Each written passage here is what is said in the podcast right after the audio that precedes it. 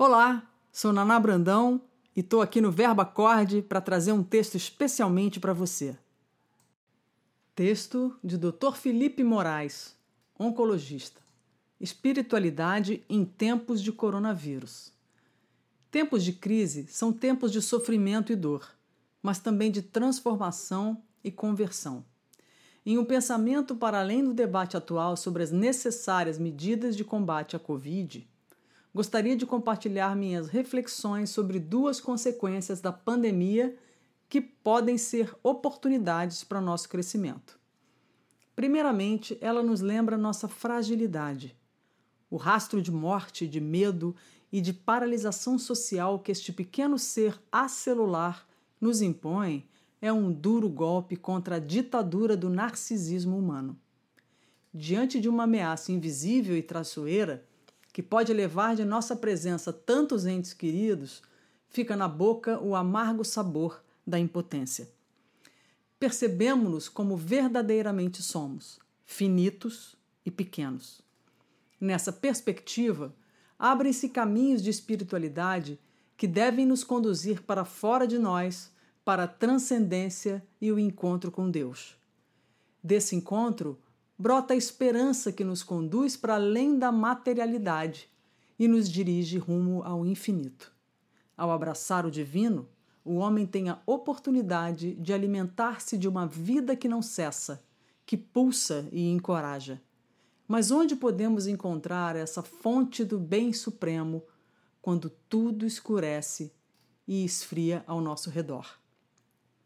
É justamente na caridade para com aquele que sofre que podemos ter esse encontro, pois na prática do amor desvela-se a verdadeira essência do sagrado.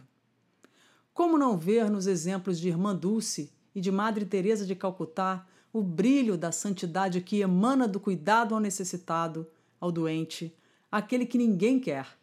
São muitos os que hoje fazem isso nos hospitais associados pelo coronavírus no mundo todo. O confronto com o sofrimento nos convida também a um itinerário interior em busca de iluminação, através de oração e meditação, formas de diálogo com o divino. Buda começou seu caminho espiritual a partir do contato com a fragilidade humana, após abandonar o fausto palácio em que fora criado. Trata-se de um convite universal. Em segundo lugar, para além de nossa fragilidade, a pandemia que vivemos nos recorda nossa dependência. Somos seres mutualmente dependentes. Ninguém pode cuidar-se sozinho em uma UTI. Sempre se depende de outros, de muitos, de todos. Somos seres criados para a solidariedade, para a conexão e para o afeto. Aproveitemos esses tempos para uma experiência de conectividade mais profunda com aquilo e com aqueles que realmente importam. Alguns dizem que o mundo não será o mesmo depois da Covid-19.